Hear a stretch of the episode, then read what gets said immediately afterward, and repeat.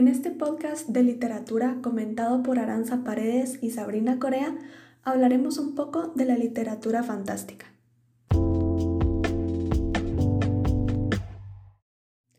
Para iniciar, comentaremos algunas de las características de la literatura fantástica. José Miguel Oviedo indica que la literatura fantástica es un subgénero que está caracterizado por la presencia de lo sobrenatural, lo maravilloso o lo prodigioso, percibidos como fenómenos que nos proponen una experiencia alternativa del mundo o un mundo alterno, y que suspenden o niegan la coherencia de nuestra percepción. Es el carácter excepcional, inexplicable, a la razón, lo que otorga a esta literatura el tono de extrañeza que la distingue.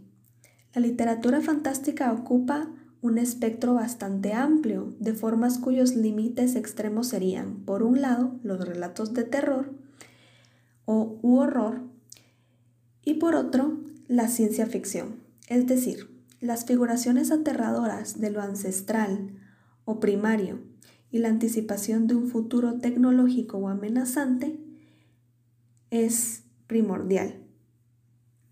Igualmente, Oviedo comenta que en el área del Río de la Plata sobresalió el cultivo de esta tendencia.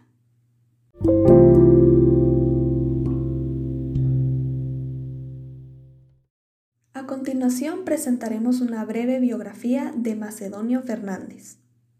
Su escritura define como la de ningún otro escritor de su tiempo un verdadero cuestionamiento de la figura tradicional del lector Macedonio Fernández obliga insistentemente a sus lectores a interrogarse acerca de hasta qué punto sigue siendo sostenible la división nítida entre lo real y lo aparente, o entre realidad y ficción. La propia existencia del lector y la idea de obra literaria son puestas en cuestión.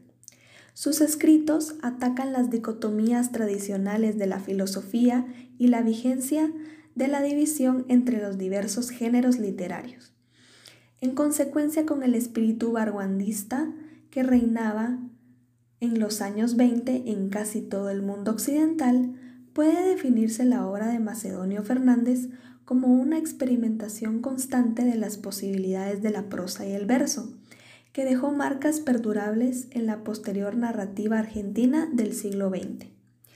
Entre sus obras más representativas se encuentra Suave Encantamiento de 1904 y la famosa elegía Elena Bellamuerte que fue publicada hasta 1941.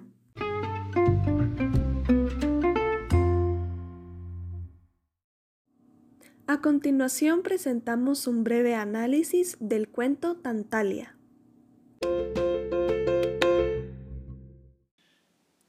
Tantalia nos habla sobre un hombre que ha perdido la capacidad de amar y trata de recuperarla de forma desesperada.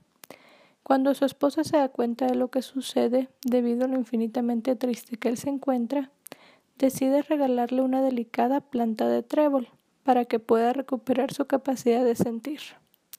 Al final, el protagonista termina muerto en vida. El cuento gira alrededor del trébol y la muerte del amor. En el cuento abundan dualidades en conflicto que impiden que el deseo de los protagonistas se cumpla.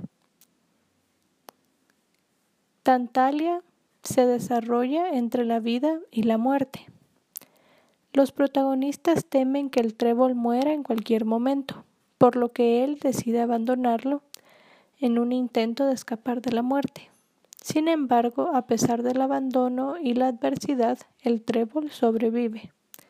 El protagonista, movido por un oscuro deseo, decide encontrar otra planta, pero esta vez no está dispuesto a cuidarla. Todo lo contrario, encuentra placer en provocarle dolor. Llega a considerar la tortura un arte. Sin embargo, la piedad no había desaparecido por completo. Al ver el daño que él ha causado, rompe en llanto y de esa manera recupera su capacidad de sentir antes de morir. Las personas mueren cuando se olvidan de vivir. Podríamos asociar al trébol con el poder, la inteligencia y el amor. Tal como dijo Platón, un triángulo equilátero representa armonía, divinidad y proporción.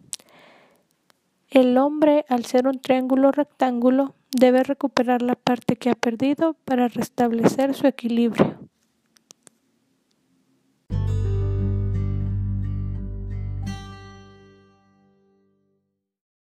Esto ha sido todo por hoy.